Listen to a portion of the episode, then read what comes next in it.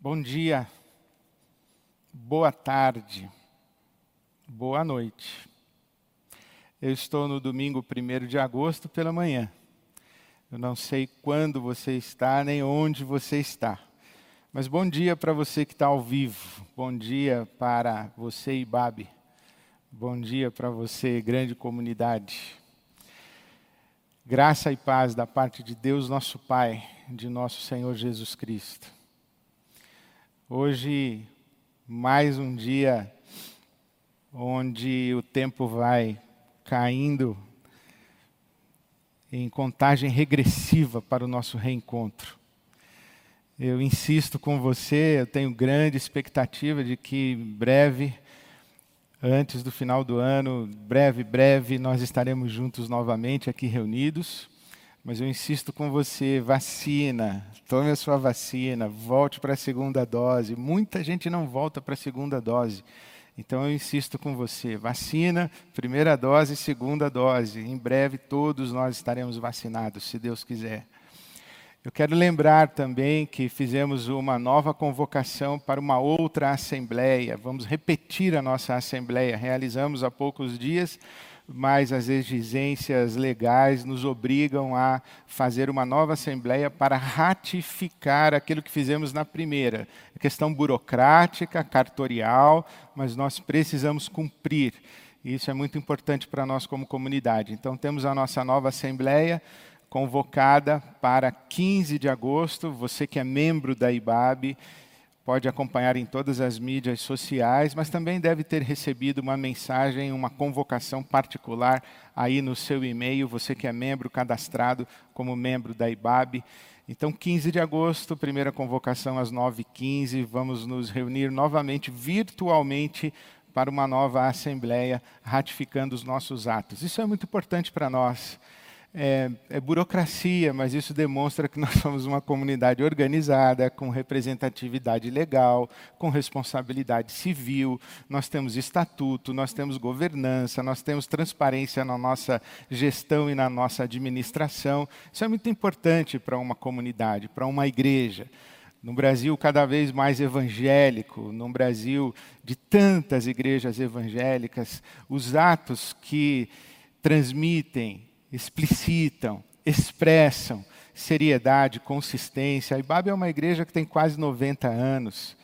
Então é muito importante isso, cumprirmos estas formalidades, não é mera burocracia, é ato de responsabilidade cidadã, ato de responsabilidade civil para nós como instituição religiosa no nosso país. Então, está aí a convocação. Domingo 15 de agosto, às 9h15, teremos uma nova assembleia. Eu tenho o prazer de ler a Bíblia com você, tenho o prazer de partilhar o Evangelho com você. E quero convidar você a ler comigo, a partir de hoje, a carta do apóstolo Paulo aos Efésios. Vamos fazer essa leitura até o final do ano. Um trechinho a cada domingo.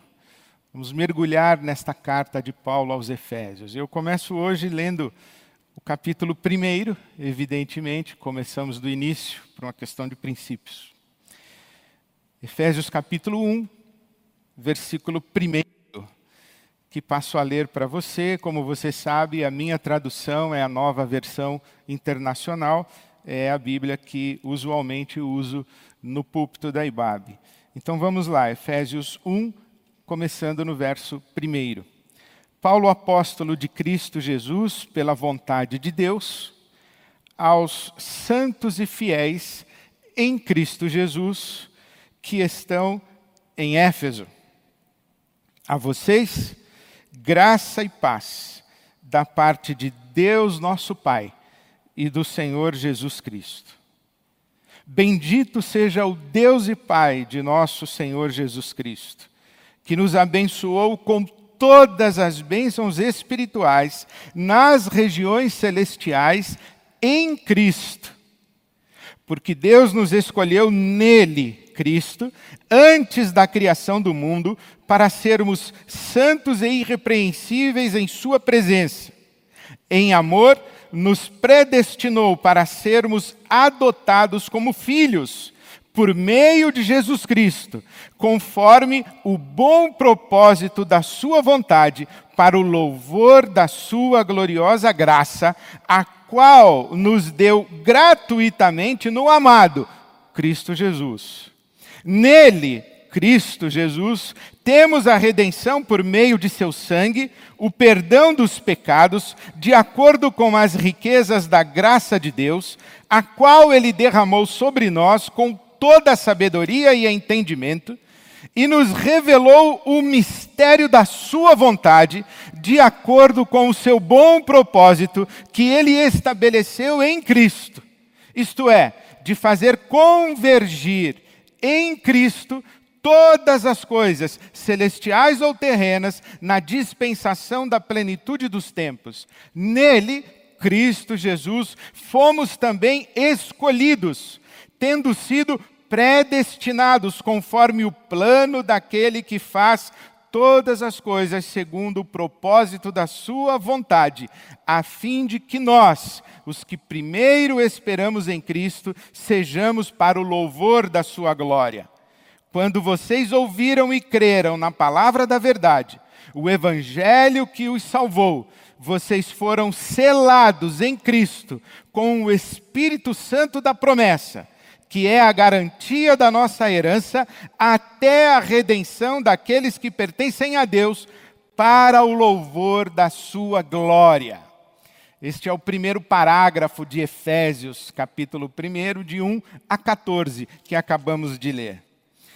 A pandemia trouxe para nós um novo vocabulário. Um novo vocabulário, e tudo que é novo vocabulário se torna clichê. As percepções da realidade vão se tornando comuns, usuais e repetidas, e nós vamos percebendo a realidade e descrevendo a realidade com um vocabulário comum. Dentro desse vocabulário comum surgiu a expressão novo normal como se o mundo estivesse normal e depois da pandemia nós fôssemos experimentar um novo normal. Ninguém sabe qual será esse novo normal, nós sabemos que o normal não é tão normal assim, mas eu me lembro de uma expressão do Rob Bell, ele diz que reino de Deus é o normal. O que é o reino de Deus? Reino de Deus é o normal. O reino de Deus acontece onde as coisas são como deveriam ser. O reino de Deus se manifesta onde a realidade é como destinada a ser, como intuída ou intencionada por Deus ao criá-la. O que é o reino de Deus? O reino de Deus é o normal. Eu gosto dessa expressão do Rob Bell, que diz que o reino de Deus, na definição de Jesus, o ambiente onde a vontade de Deus é feita na terra como no céu, esse reino de Deus é o padrão, é o paradigma, é esse o normal. Tudo o que foge da vontade de Deus é anormal, antinormal.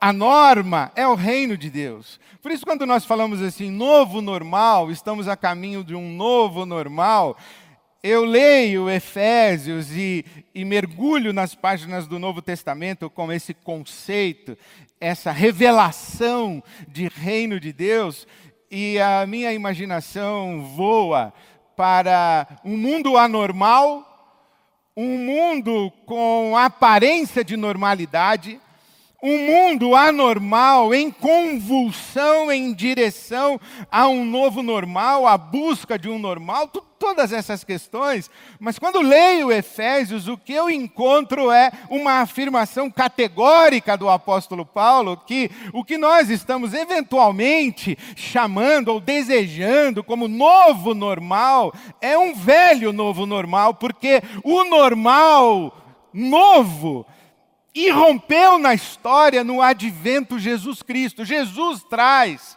o normal. É Jesus quem estabelece para todo o universo o seu centro de gravidade. É Jesus o paradigma, é Jesus o padrão, é o Cristo de Deus manifesto na história que inaugura um novo tempo e que traz à luz uma nova percepção de realidade do mundo, de Deus, da própria humanidade, das relações da humanidade, da finalidade da história. É em Jesus que isso é revelado. Veja que interessante, o apóstolo Paulo fala do mistério revelado.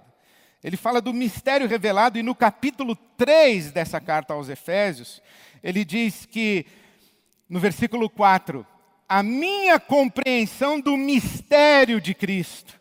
Esse mistério, Efésios 3:5, esse mistério não foi dado a conhecer aos homens de outras gerações, mas agora foi revelado pelo Espírito aos santos e apóstolos e profetas de Deus. Há um mistério. O que o apóstolo Paulo está dizendo é que no advento Jesus Cristo, Deus levanta um véu, revela o mistério que estava oculto, guardado em Deus, a respeito do sentido, da finalidade, do telos, do telema, da história, do universo, esse mistério o significado de todas as coisas, para onde tudo isso vai, de onde tudo isso veio, que caminhos a história percorre, quem está no controle da história. Estas perguntas que estão presentes na consciência humana desde sempre, estas perguntas encontram respostas na pessoa de Cristo Jesus.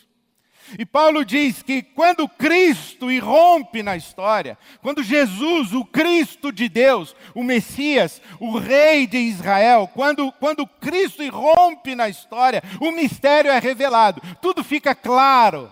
Jesus acende uma luz e ilumina toda a história. É disso que trata Efésios. Toda a carta de Efésios é uma explanação que o apóstolo Paulo vai fazer disso.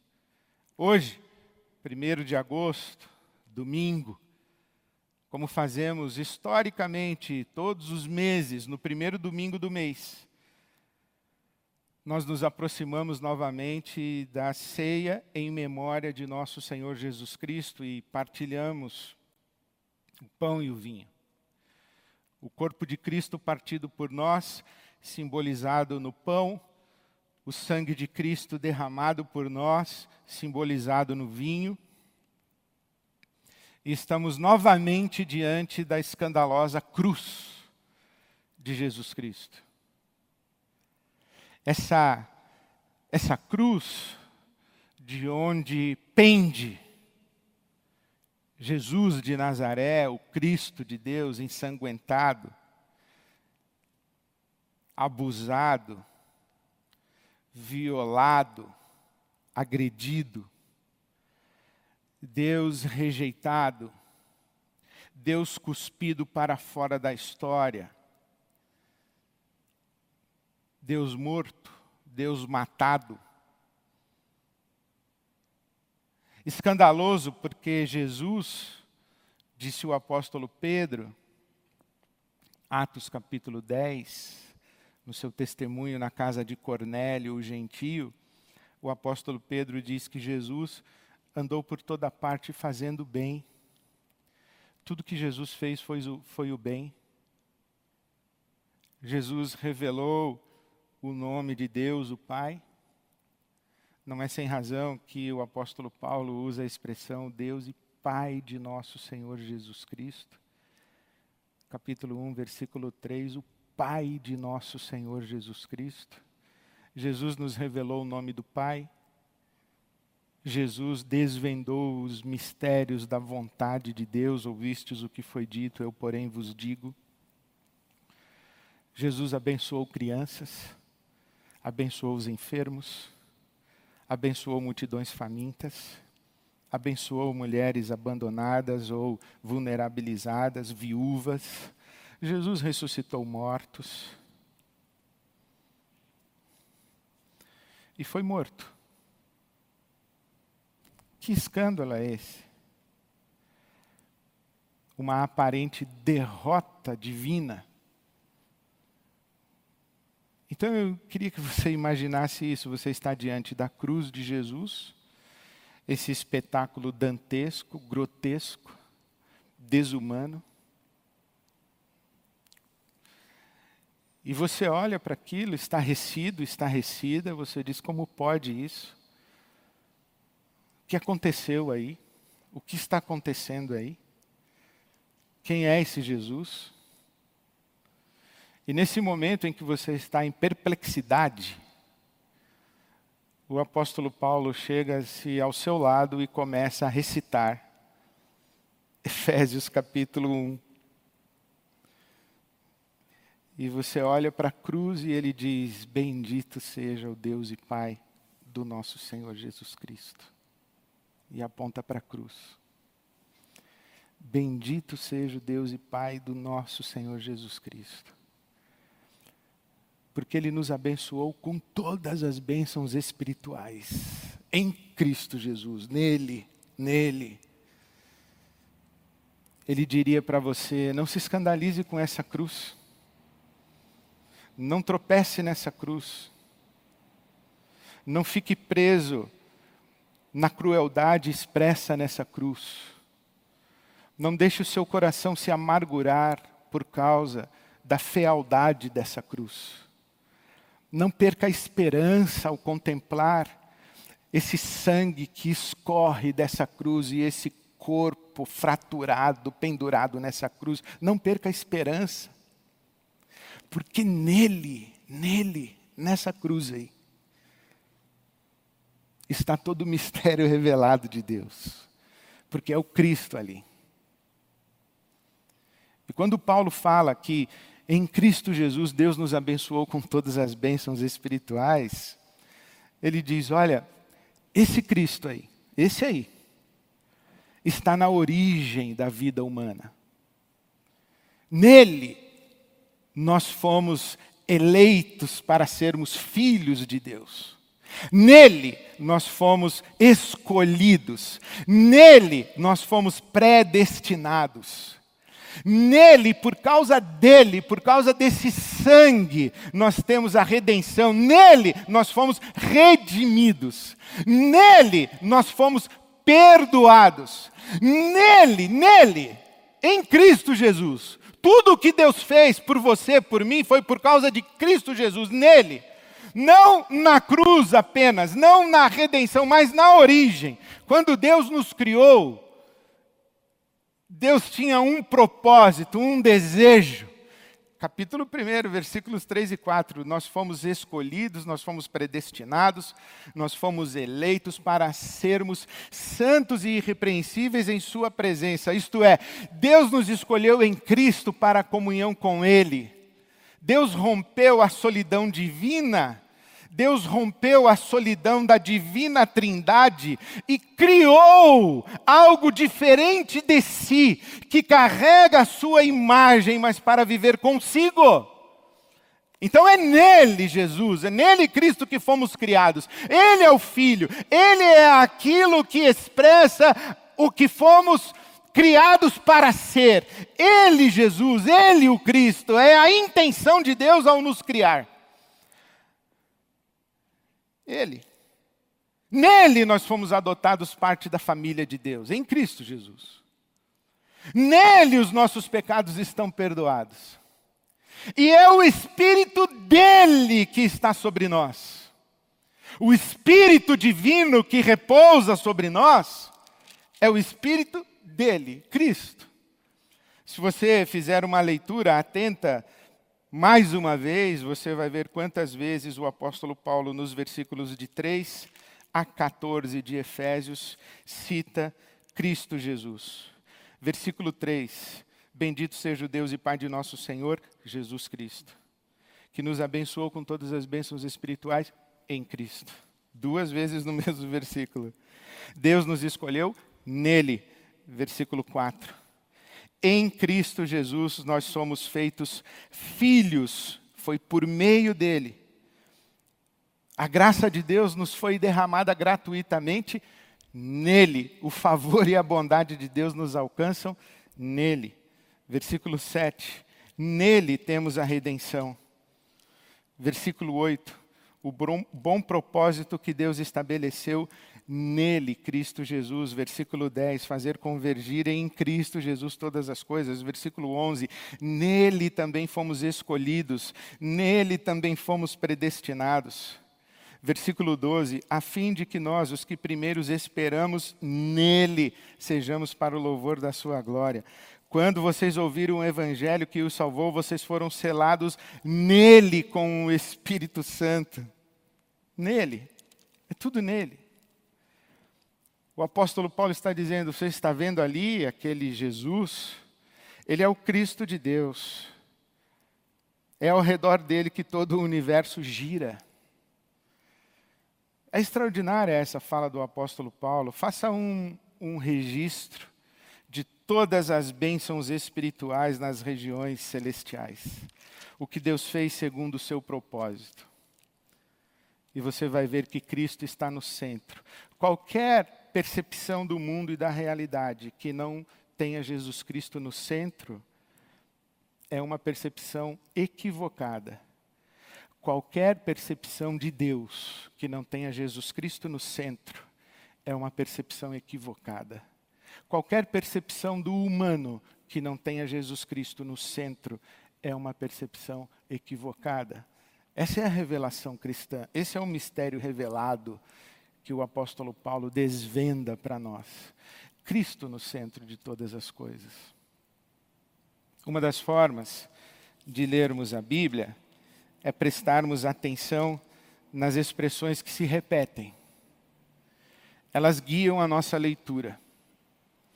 Por exemplo, regiões celestiais em Cristo Jesus. Capítulo 1, versículo 3. Regiões celestiais. Capítulo 1, versículo 20.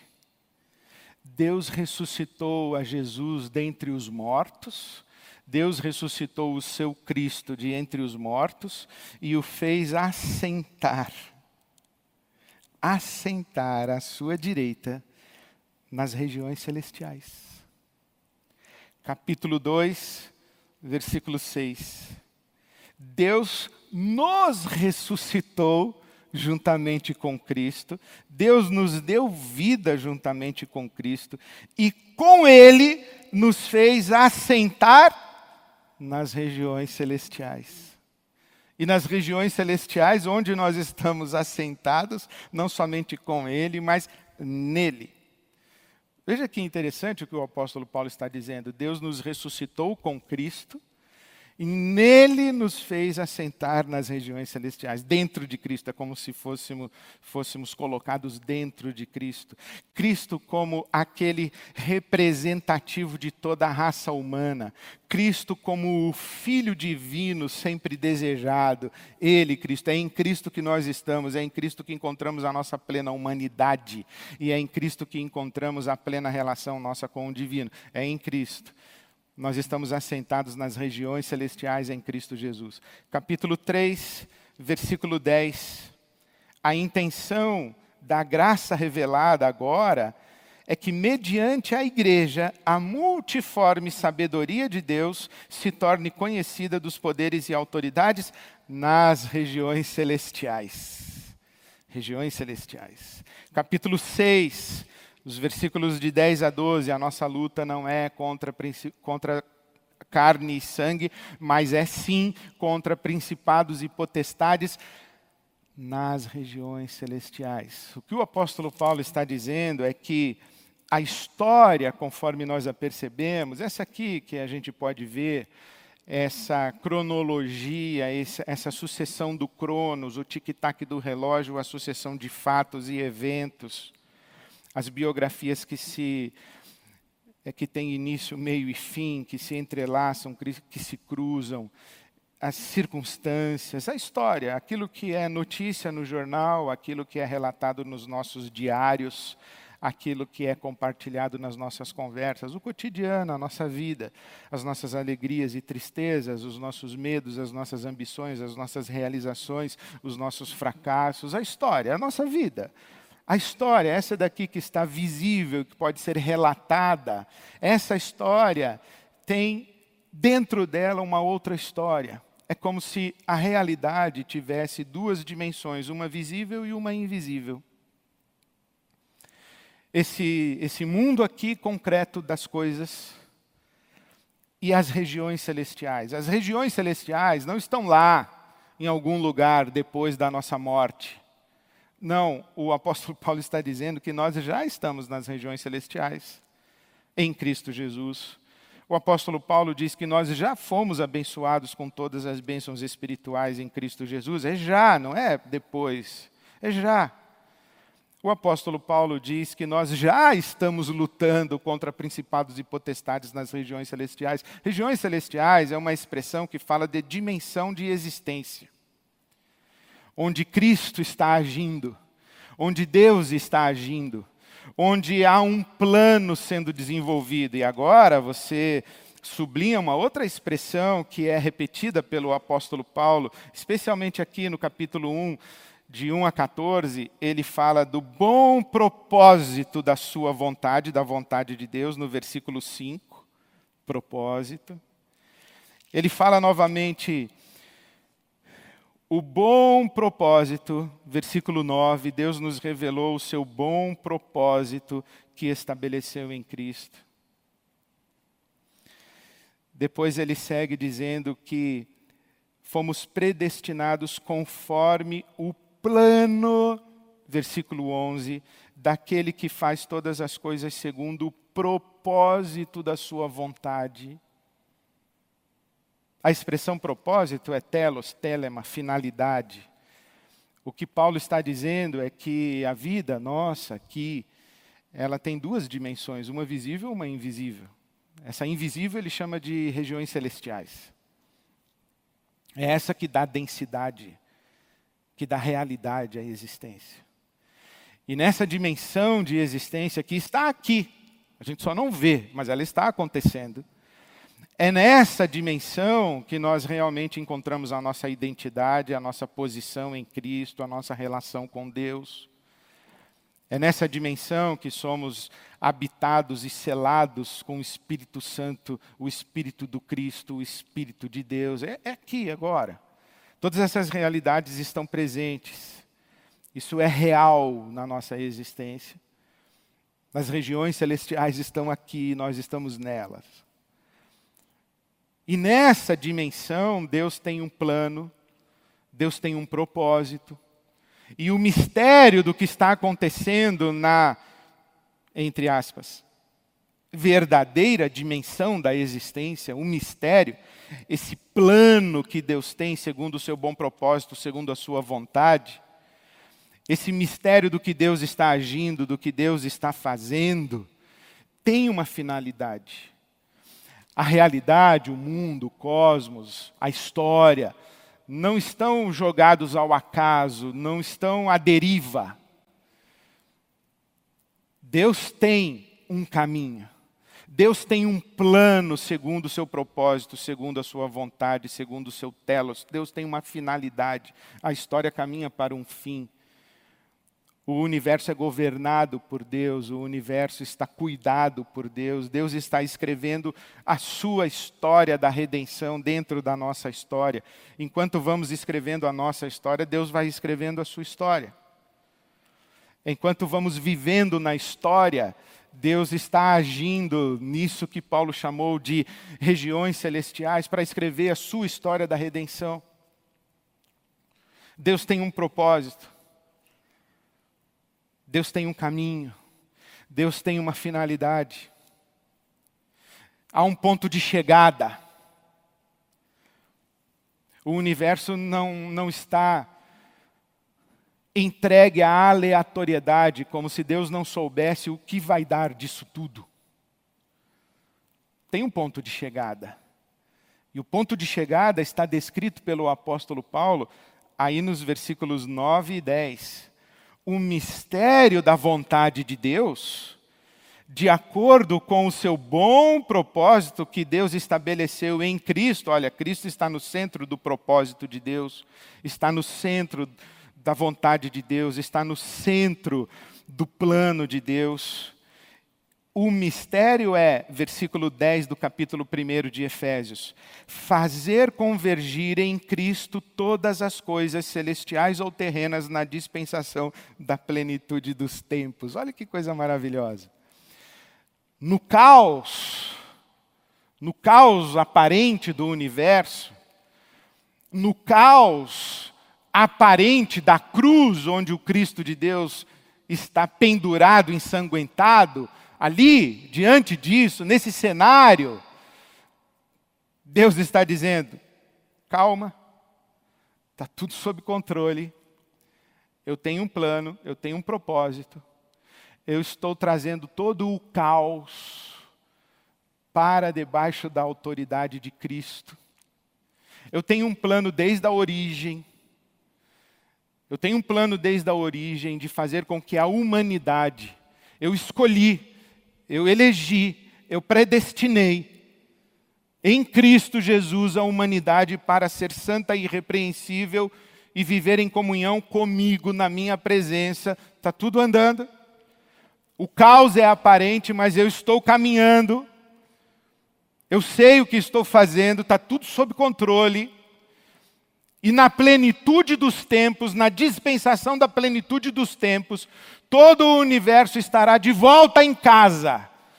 De volta em casa, em Cristo Jesus. Não percam isso de vista. E os versículos 13 e 14 são importantes. O Paulo diz assim: Olha, vocês ouviram isso. Vocês ouviram esse, essa revelação do mistério, do propósito, da vontade de Deus, que é trazer tudo em Cristo Jesus e sob a autoridade de Cristo Jesus, fazer o universo voltar para casa em Cristo Jesus. Mas vocês estão no caos. Mas não se esqueçam que o Espírito de Cristo está sobre vocês, ele é um selo e ele é um penhor, é a garantia Paulo já disse isso em Romanos capítulo 8, que o Espírito Santo é como se os primeiros frutos de uma grande colheita que um dia será completa. O Paulo está dizendo aqui a mesma coisa, vocês foram selados com o Espírito Santo, e o Espírito Santo é o penhor, é a garantia de que o propósito vai se realizar no final. Outra expressão que se repete nesse capítulo 1, os versículos de 1 a 14, está aí no versículo 6. Para o louvor da sua gloriosa graça. Para o louvor da sua gloriosa graça. Novamente no versículo 12. A fim de que nós sejamos para o louvor da sua glória. No versículo 14, a última expressão, aguardamos a redenção daqueles que pertencem a Deus para o louvor da sua glória. Eu acho bonita essa expressão, para o louvor da sua glória, para o louvor da sua graça, para a louvação da sua glória. É como se Deus estivesse dizendo: calma, você está olhando o caos, você está olhando um espetáculo dantesco, grotesco, o mundo parece a deriva. Registre-se que Paulo, em Éfeso, viveu talvez os seus piores dias. É ali em Éfeso que ele, ao escrever aos Coríntios, diz que se desesperou da vida. Foi ali que ele foi agredido, ele foi preso, ele, ele chegou às beiras da morte é, por causa do templo da deusa Diana que ficava na cidade de Éfeso. Paulo pregou esse evangelho de que o centro da história, o centro de tudo é Jesus Cristo. E ali em Éfeso ele sofreu muito. Os seus piores dias, muito provavelmente, foram vividos em Éfeso. Éfeso fica na Ásia, onde hoje é a Turquia. Foi ali. E Deus está dizendo: você está vendo esse espetáculo dantesco, você está no meio do caos, você está aparentemente derrotado, você parece enxergar um, uma escuridão à sua frente, como se a história tivesse chegado a um, a um beco de onde não há saída senão o fracasso, a derrota, a desesperança, o desespero. E Deus vem dizendo: calma, está tudo sob controle a minha glória há de ser manifesta, a vitória final está garantida, sem desespero, calma, está tudo sob controle. A história da redenção está seguindo. A história da redenção está seguindo. O universo caminha para o seu final de convergência na pessoa de Cristo Jesus. É muito interessante que, no meio de uma realidade de hostilidade, de maldade, de desespero e de desesperança, de um testemunho de Cristo ainda nascente, nos seus primeiros momentos, diante da grande potência que é Roma, diante da, da violência, da idolatria do templo da deusa Diana. É, é ali onde o apóstolo Paulo recebe a revelação desse mistério que esteve oculto e agora compartilha conosco. Não é uma visão imediatista, circunstancial, é uma percepção, uma percepção toda abrangente. Quando eu leio Efésios capítulo 1, de 1 a 14, eu tenho a seguinte imagem. O apóstolo Paulo jogado num chão fétido, sujo, de uma prisão em Éfeso, com seu corpo ensanguentado depois de um apedrejamento ou de um espancamento, assolado por fantasmas, assombrações ou demônios dos quintos dos infernos, sustentado na potência do seu encontro com Cristo Jesus na estrada a caminho de Damasco, mas ali, jogado no chão. E quase praticamente pedindo a Deus para morrer, dizendo: abrevia essa minha dor, o meu sofrimento, eu não aguento mais. E nessa hora, eu imagino que Deus o toma pelas mãos e diz: Vem comigo. Vem comigo. Para onde, Senhor? Para antes da criação do mundo. E Deus o leva para antes do início do tempo. Deus, os leva, Deus o leva para antes da criação do mundo. E diz: Olha agora. Olha agora com os olhos de Cristo Jesus e veja. E o que o Paulo vê? O Paulo vê uma humanidade eleita, predestinada, escolhida, adotada, redimida, perdoada. E vê o universo e a história se desenrolando. E todas as coisas se se aproximando gradativamente desse Cristo Jesus. E ele vê a cruz, a cruz ensanguentada. E se espanta. E Deus diz: calma, calma. Continua vendo. Depois da cruz, o Paulo vê a cruz vazia.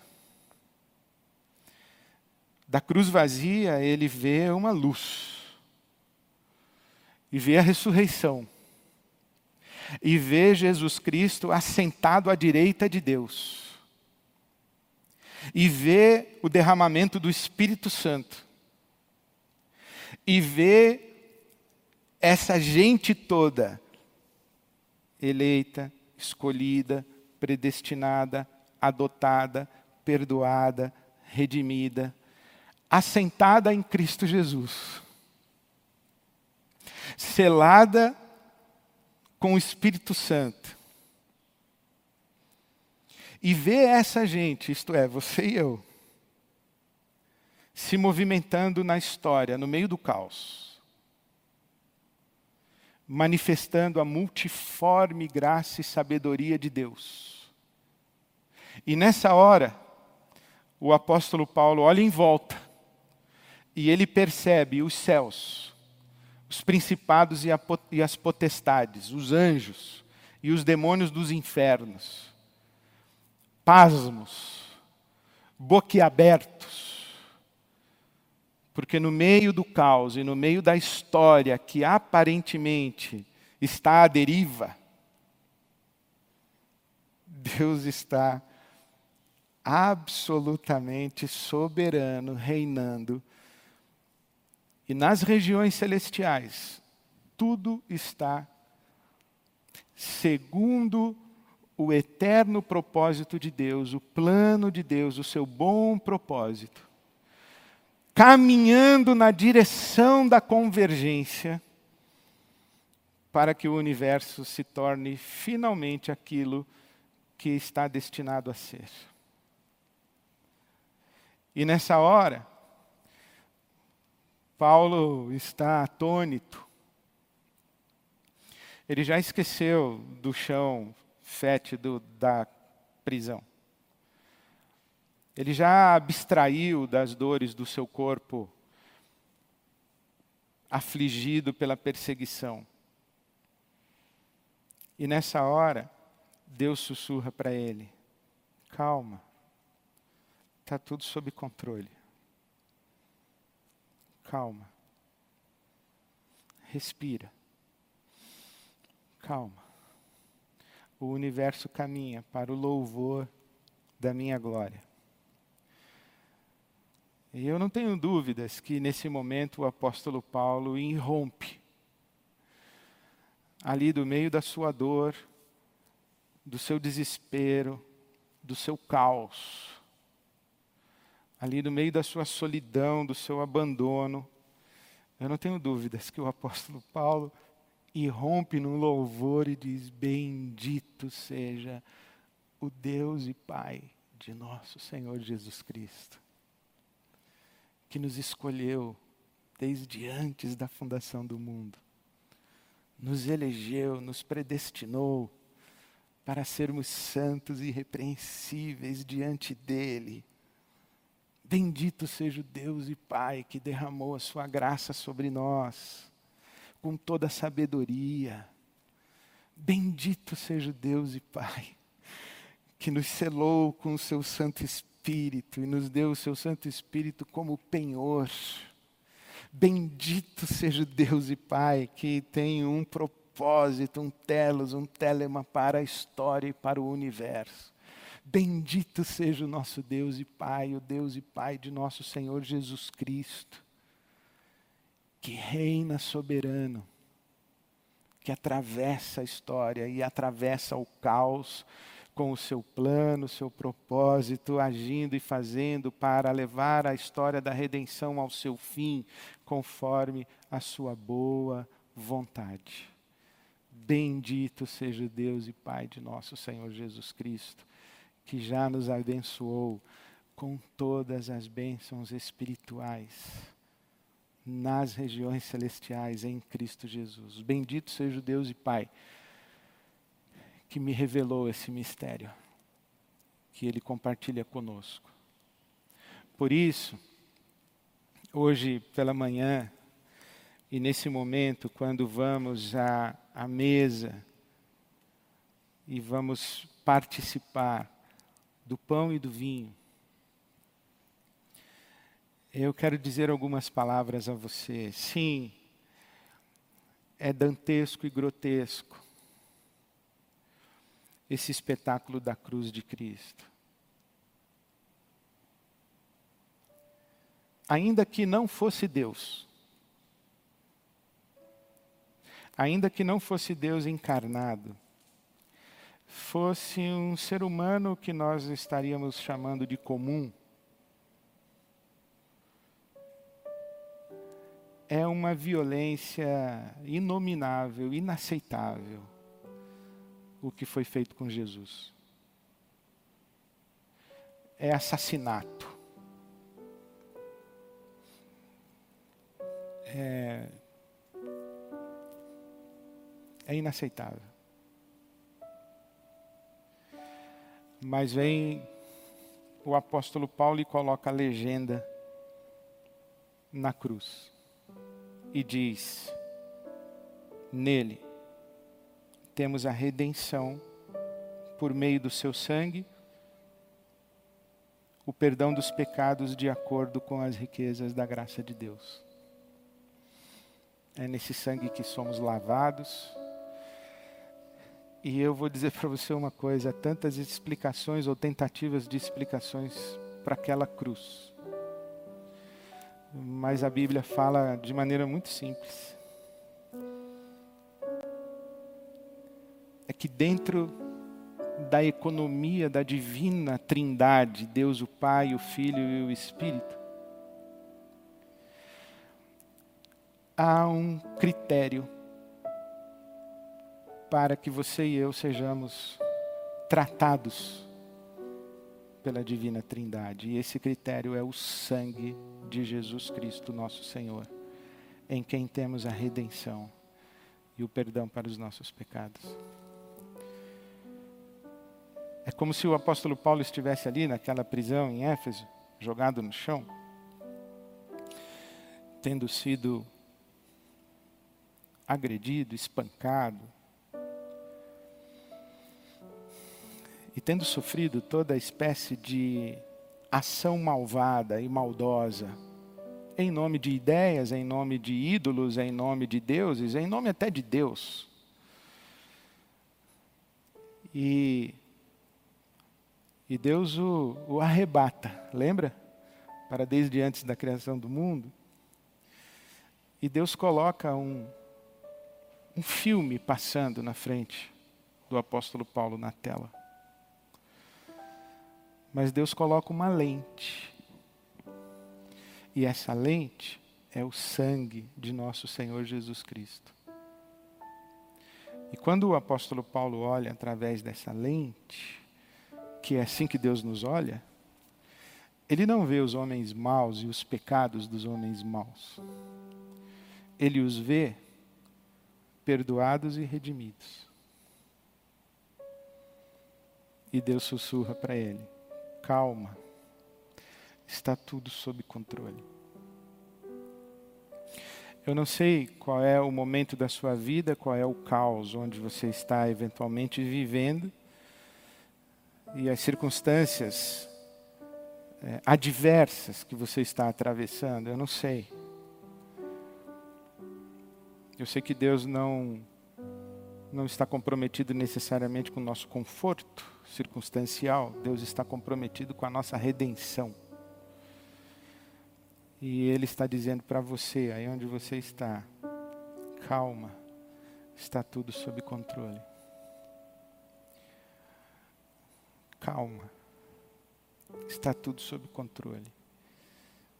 Eu continuo aqui, nada pode separar você do meu amor, nada calma. Calma. Nada pode separar você do meu amor. Furioso, violento, imenso. Calma.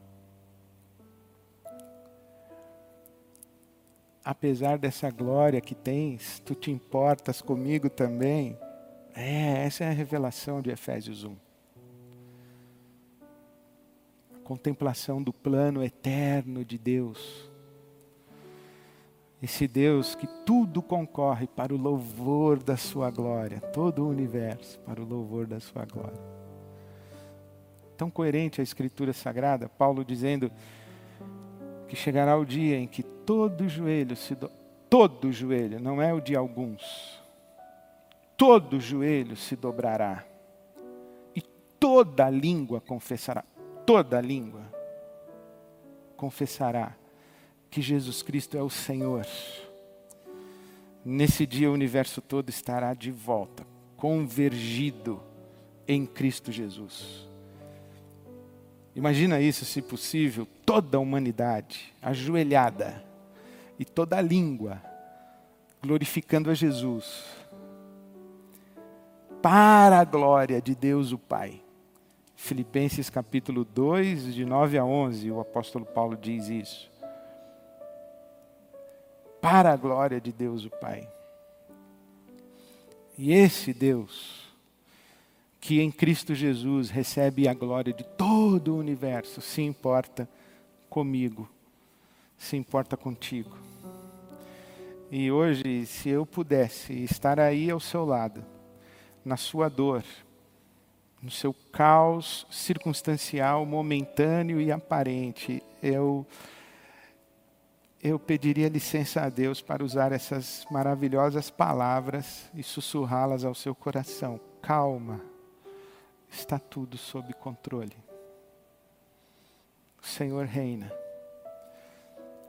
O Brasil não está à deriva, o mundo não está à deriva, a história não está à deriva. O Senhor reina, conduzindo, conduzindo o universo de volta para casa. Calma, está tudo sob controle. Então vamos celebrar juntos a memória de Jesus Cristo, nosso Senhor. E dizer: Bendito seja o Deus e Pai de nosso Senhor Jesus Cristo, porque nele temos a nossa redenção e o perdão dos nossos pecados. É nesse sangue que temos o perdão para os nossos pecados. Vamos juntos, vamos juntos ao corpo e ao sangue de Cristo.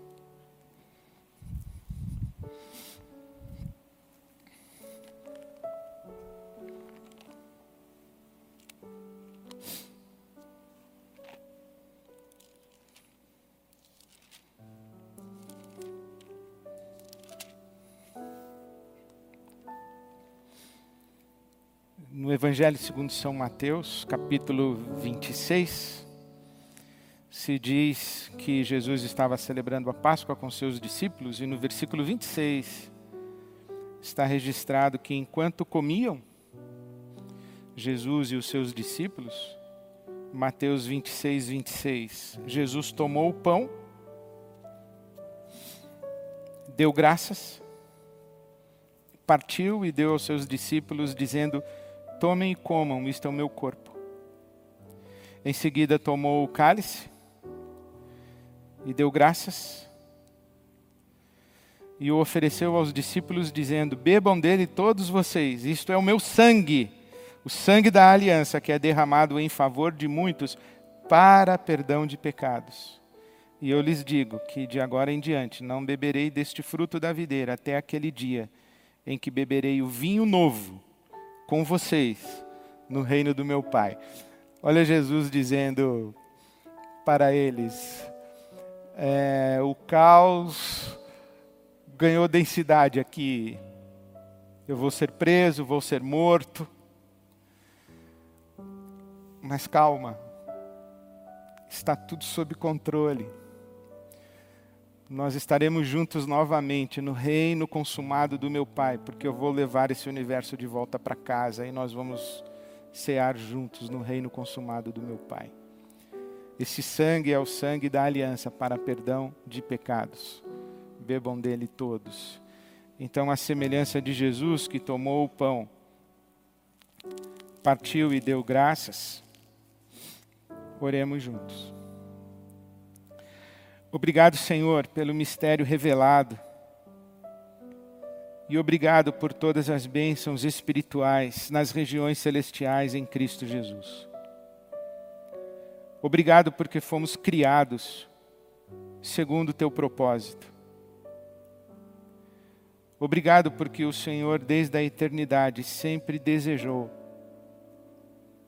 que estivéssemos inteiros plenos em tua presença.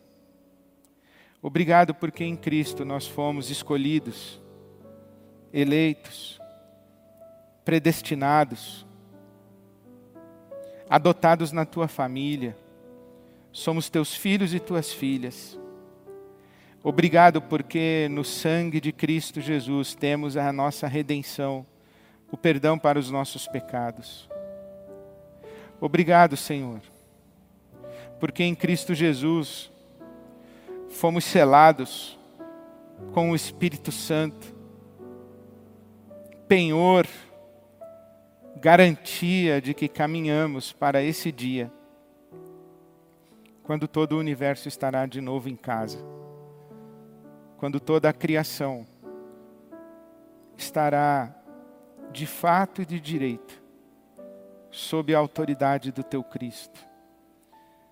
Para esse dia, quando o Senhor receberá toda a glória e a terra se encherá do conhecimento da glória do Senhor como as águas cobrem o mar. Obrigado, Senhor. Obrigado pelo corpo de Cristo partido por nós. Obrigado pelo sangue de Cristo derramado por nós. E obrigado, Senhor, por sussurrar ao nosso coração que o Senhor reina e que do alto da tua glória incomparável, o Senhor se importa com cada um de nós. Obrigado, Senhor. Obrigado, Senhor. Comamos juntos. Corpo de Cristo.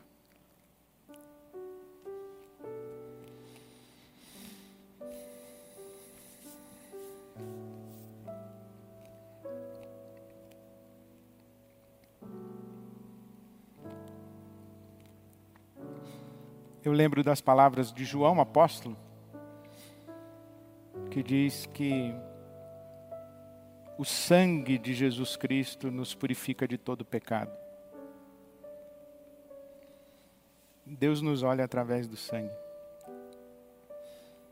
Nesse sangue está a nossa redenção. Esse é o sangue de Cristo, o sangue da aliança de Deus com a família humana e com todo o universo. E nós esperamos o dia em que tudo isso será pleno. Então oremos juntos. Maranata, ora vem, Senhor Jesus. Repita comigo onde você está. Maranata, ora vem, Senhor Jesus. Amém. Bebamos juntos o corpo de Cristo, o sangue de Cristo.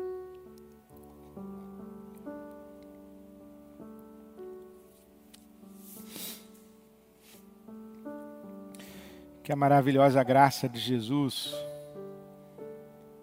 o amor de Deus, o nosso Pai, e a doce companhia do Espírito Santo, selo e penhor, seja com você e com todo o povo de Deus, espetáculo na história, que deixa principados e potestades, os anjos e todos os demônios dos infernos, estarrecidos pela graça e a multiforme graça de Deus que se manifesta em você e na sua vida, que a maravilhosa graça de Jesus, o amor de Deus e a doce companhia do Espírito seja com você e com todo o povo de Deus hoje e sempre. Amém.